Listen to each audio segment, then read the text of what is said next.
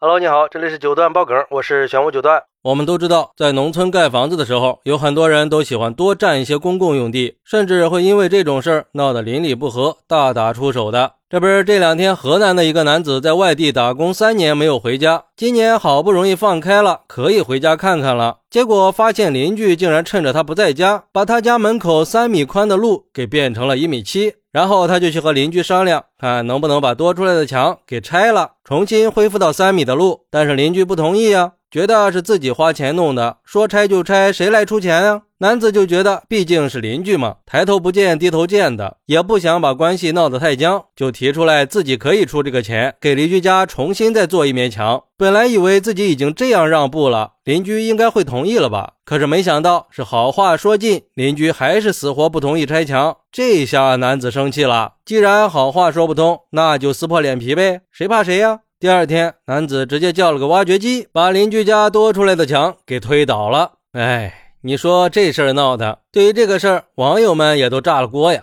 有网友说，就得这么干，不能惯着他。我家邻居盖院子的时候就占了我家的地方，后来虽然没有拆，但是我爸盖后屋的时候又盖了回来，两家共有的院墙转了个弯儿。我找村里去理论的时候，村里让我争口气，在外边买了房就别回来了。我觉得这跟我买房没关系吧？我的财产谁也别惦记。我被侵犯了，让我妥协，让我让步，那以后老人要是不在了，估计地基都要没了吧？有些人就是占便宜没够，太缺德了。还有网友说，推墙的做法解气是解气，但是伤敌一千自损八百呀，并不是最好的选择。其实男子完全可以先跟村里的村干部反映一下情况。让村干部出面和邻居协商，村干部如果不管，可以找相关部门。这样的话，自己始终都是占理的一方。毕竟现在是法治社会，干什么事儿我们都要依法依规嘛，不能鲁莽和意气用事儿，要不然的话，就有理变成没理了，还要付出相应的代价，那就得不偿失了。所以我谁也不偏向，就看土地证说话，红线画在哪儿，房子就该在哪儿，一点儿也不能多占，一点儿也不能少占。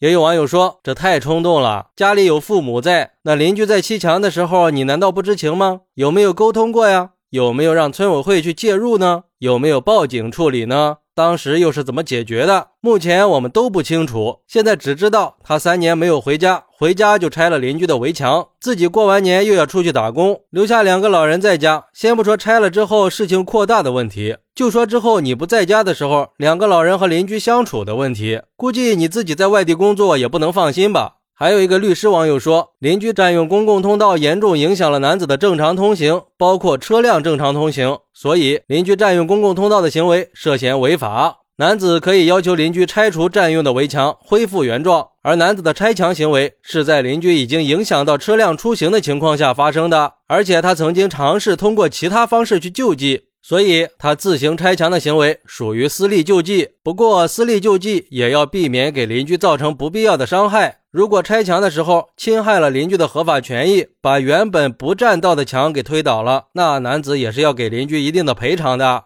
我个人觉得吧，这农村的事儿他就没有小事儿。男子的这种行为确实是有些冲动的，这种事儿一旦处理不好，是很容易引发悲剧的。尤其是在农村，很多刑事案件都是因为宅基地多占或者影响到邻居这些，最后积怨太多，然后爆发冲突。所以这种事儿还是得妥善处理。就像一个网友说的：“那远亲不如近邻，有事儿还是需要以沟通为主。强行拆了墙，那可不只是墙倒了。这道路再窄，我们都让一点儿也就宽了；道路再宽，我们都占一点儿它也就窄了。还是应该保持一颗厚道的心，利人也利己嘛。我个人认为，如果说男子和邻居协商没有结果，完全可以寻求村委会和当地土地管理部门的帮助，也可以去法院起诉。当然，如果说在这种情况下，法律允许自行拆墙的话，倒也是个最直接的办法。好，那你是怎么看待这个事儿的呢？快来评论区分享一下吧，我在评论区等你，拜拜。